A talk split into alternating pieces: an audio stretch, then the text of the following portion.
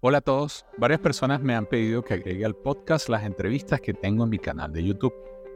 Son casi 70 entrevistas que he realizado a diferentes personalidades del mundo del vino, desde que hice la primera en el año 2009. Y la verdad no quisiera quitarle foco a los episodios semanales. Lo cierto es que después de pensarlo un poco, he decidido agregar las entrevistas al podcast como episodios especiales, pero comenzando con las nuevas que vaya realizando. Y a partir de allí, ver si hago cambios de acuerdo a sus comentarios y sugerencias que para mí son muy importantes. En este primer episodio especial les comparto la entrevista que pude realizar a Ricardo Betting, director enológico de Viña Morandé en Chile. Espero que la disfruten y que me compartan sus comentarios en cualquiera de mis redes sociales. Salud. Hola, estoy con Ricardo Betting, director enológico de Viña Morandé. Ricardo, bienvenido. Gracias por tu tiempo. Un gusto, Gilberto. Eh, vamos a comenzar un poco con tu historia. Eh, entiendo que estás muy involucrado en la familia, el mundo del vino. Cuéntanos esos antecedentes. Bueno, en Chile para ser enólogo tienes que ser agrónomo, estudiar agronomía. Y mi padre era ingeniero agrónomo, por ese lado me gustó siempre el campo. Y curiosamente, en mi lado materno, mi abuelo era químico farmacéutico. Así que siempre íbamos a comprar vino a, a bodegas de vino. Eh, mi abuelo, como es farmacéutico, modificaba un poco los vinos, esa época era bien magnífica para las mujeres. Lo ponía un poco de carbonato para bajar la acidez, sacarina para endulzarlo. Entonces siempre hubo ese lado un poquitito, sí, de campo, pero también un poco químico. Eh, yo creo que eso, eso incidió bastante. Buenísimo. Realizaste una maestría de viticultura y enología en Turín. Sí. Eh, ¿cómo, cómo, cuéntanos cómo fue esa experiencia en tu formación profesional. Sí, yo partí trabajando en una viña muy, muy importante en Chile. Tuve la fortuna de salir al, al mercado laboral en un momento que habían pocos enólogos. Eh, así que nos mandaron a trabajar a muchos de mi generación. Yo tuve la suerte de ir a Napa en esa época varios años y esta viña tenía un joint venture con una viña eh, importante de Toscana. Eh, así que la, cuando vi Florencia, eh, quise irme a vivir para allá y una de las excusas fue estudiar. Eh, y un profesor, Mario Fregoni, de la Universidad de Sacro Cuore de Milán, me recomendó, curiosamente, que me estudiara a Turín, que era más especialista en viticultura, que era algo que yo quería profundizar. Así que terminé en Turín teóricamente dos años y me quedé viviendo ocho al final. Y luego de esos ocho años te regresas a Chile. sí. por qué decides volver a tu madre patria. Sí, yo los últimos cuatro años de mi permanencia en Italia asesoraba una viña en Chile. Entonces venía cuatro veces al año a Chile, eh, hacía la vendimia con ellos eh, y los apoyaba comercialmente en el mundo desde Italia.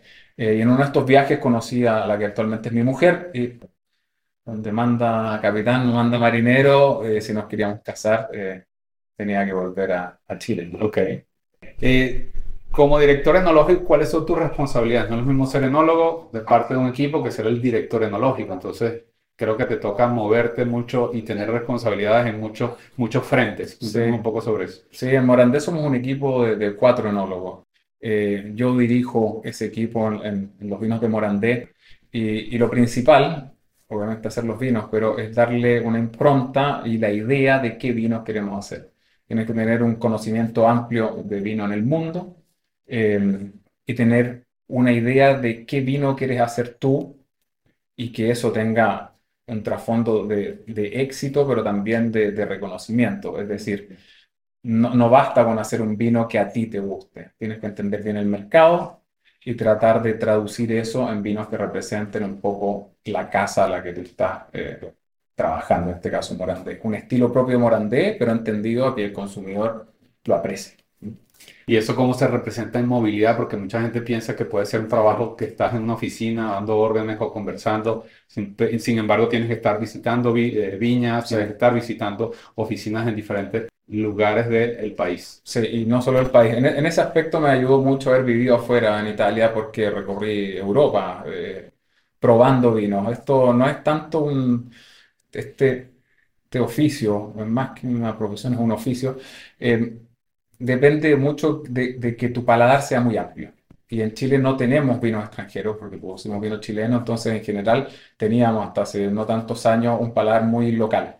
Eh, Hoy en día es mucho más fácil viajar, está Internet, las redes sociales. Hemos ampliado esa mirada, ese abanico de conocimiento y el haber trabajado y probado vinos de distintas añadas, distintas variedades, distintas zonas, hace que tú tengas una visión mucho más amplia del negocio y del vino. Y después, dentro del país, tenemos que estar visitando nuestros viñedos que van desde el Valle de Limarí hasta, hasta Mayeco, a 600 kilómetros del sur de Santiago, con toda su diversidad climática y de suelo. Y eso te da distintas ideas y, capacidades de, intuir qué vino podría funcionar mejor en esa zona y para el mercado. Okay. O sea, nos movemos muchísimo en, en, el, en el viñedo, más que en las oficinas. Eres un nómada. Bastante. La camioneta es como una oficina. Eh, este año inauguraron una bodega en el Valle de Cachapoal. Sí. Entiendo que ultramoderna, con innovaciones, tienes muchos juguetitos con los cuales hacer pruebas y experimentos. Cuéntanos un poco más en detalle. Sí, nosotros tenemos una sola bodega que está equidistante de nuestros viñedos, está en el Valle de Cachapoal. Em, pero queríamos ponerle un techo a todas las maquinarias y sobre todo vasijas que tenemos, que siempre hemos tenido y que la teníamos un poco repartida en esta, en esta gran bodega. Eh, y para eso hicimos esta bodega Aventura, un poco el reflejo de esta línea Aventura y Pionera que partió Pablo Morandé por el año 96. Eh, y llevamos ahí, concentramos todos nuestros estanques troncocónicos de madera, huevos de cemento. Hicimos lagares para pisar uvas, eh, tinajas enterradas, no enterradas, cerámica, etc.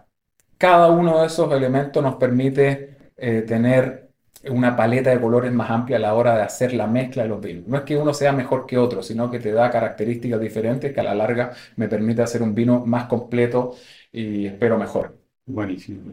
En uno de los episodios, de mis episodios de Antociano News, mencionaba que ustedes eh, están comenzando a dejar de usar la palabra reserva y gran reserva dentro de algunos de sus vinos y comenzaron con una línea que se llama Vitis Únicas, sí. que es una línea con varias eh, variedades. Cuéntanos un poco más cuál es el objetivo de esto. Sí, no, es que hayamos dejado de usarla, sino que hemos reposicionado nuestras líneas de vinos en lo que el mercado ahora eh, asocia a reserva y gran reserva. Tú sabes perfectamente que eh, la legislación chilena es muy laxa en lo que se refiere a la palabra reserva. Te da dos referencias que cabe ahí cualquier cosa. Entonces es muy importante para el consumidor que sepa más bien qué marca está comprando, más que la palabra reserva o gran reserva. Y cuando partió Morandé, eh, nuestros vinos reserva se llamaban Terrarum y nuestra línea Gran Reserva se llamaba Vitisterra. Y después por presión, sobre todo nuestra, del mercado chileno, que asocia mucho los vinos a estas palabras de reserva o Gran Reserva, le fuimos agregando estos términos que consideramos que se han comoditizado un poco. Entonces nuestro Gran Reserva se asociaba a un vino a un precio más barato, y nosotros quisimos reposicionarlo volviendo un poco a recordar ese nombre de Vitisterra. Le pusimos Vitis Única porque es un vino que proviene de un viñedo específico dentro de un campo nuestro. O sea, es una Vitis única de ese terroir. Representa mucho mejor lo que es ese vino más que una palabra tan commodity hoy en día como Gran Reserva. Y pusimos nuestra línea Gran Reserva en un vino que está mucho más asociado a ese nivel de precio, que son crianza en barricas, pero barricas usadas, no nuevas, eh, y eso para nosotros es, fundamental, la crianza en barricas de fútbol. Buenísimo. ¿Qué significa para ti y tu equipo, porque no estás tú solo, sí. eh, el haber sido nombrado cuatro veces Viña al año por Wine Spirits? Bueno, nosotros acá en Guatemala estamos muy bien distribuidos con, con licores de Guatemala y este tipo de premios nos permiten que, que nuestros distribuidores, nuestros partner eh, les sea más fácil hacer su trabajo que es muy difícil, que es vender vino. Hay mucho vino en el mundo de muy buena calidad y hay que transmitir los valores y, los plus que tenemos dentro de cada productor. En este caso, haber salido elegido la, viña del año, el mejor tinto, etcétera, nos da ese respaldo y da tranquilidad a nuestros partners y, distribuidores en el mundo de que están con una gran marca que es reconocida en Catas Ciega con puntajes de los mejores críticos y las mejores revistas, como una marca de verdad de la mayor calidad de Chile. Cuéntanos ahora las diferentes líneas que tienen ustedes y hagamos énfasis en House of Morandé, que es el, el icono de la OE. Sí. Bueno, Licores de Guatemala lleva todas nuestras líneas y parte con eh, la línea Pionero, que es un homenaje al fundador de la viña, que es el enólogo, uno de los más importantes enólogos de Chile, Pablo Morandé. Eh, y es, él ha tenido una visión una ha sido realmente un espíritu innovador en Chile. Por ejemplo, las primeras viñas plantadas en la costa chilena, en el Valle de Casablanca, fue Pablo Morandé. El, el relanzar variedades muy desconocidas, antiguas, de más de 70, 80 años, como el Cariñán, también lo hizo Pablo Morandé. Entonces, nuestra línea de entrada es una línea reserva pionero.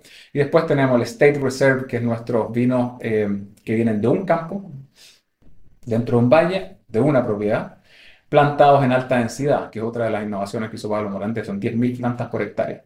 El promedio en Chile son 3.000. Nosotros tenemos mucho viñedo, eh, con poca uva cada viña, y por lo tanto son más concentradas y dan vino de mayor calidad, siendo viñedos relativamente jóvenes. Ese es el modo que tenemos de, de hacer producir viñedos jóvenes con la mayor calidad posible, haciendo que produzcan poca uva por planta. Y al tener muchas plantas, tienen una cantidad económicamente viable de, de uva.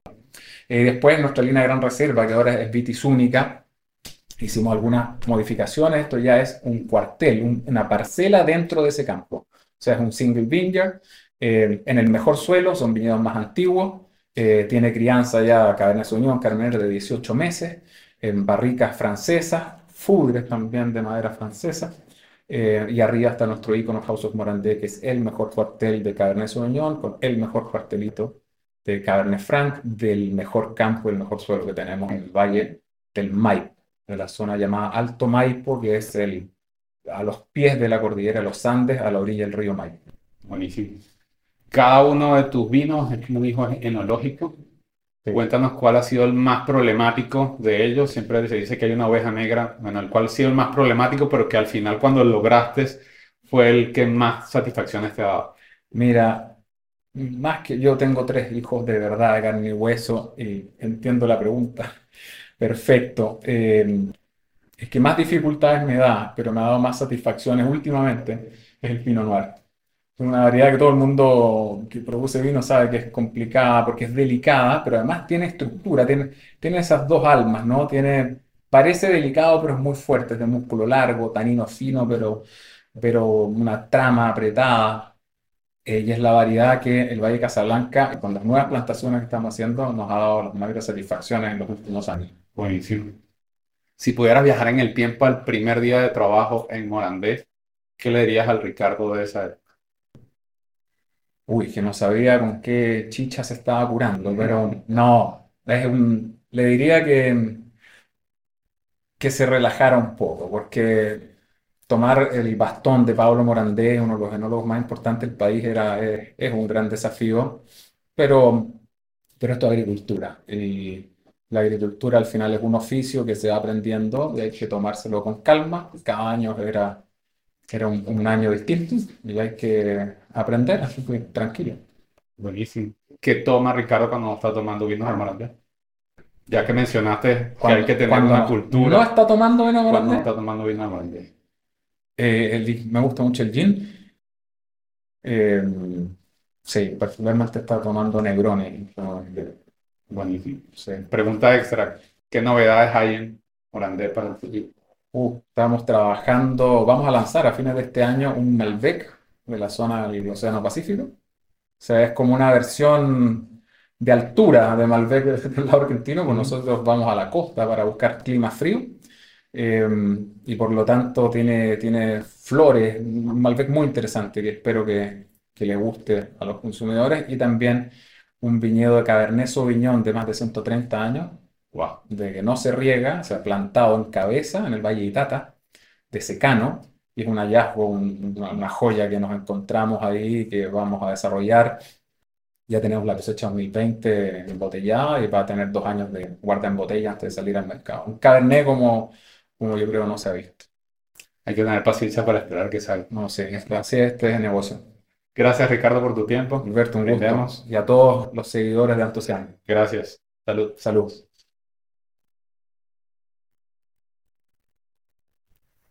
Muchas gracias. ¿Todo bien?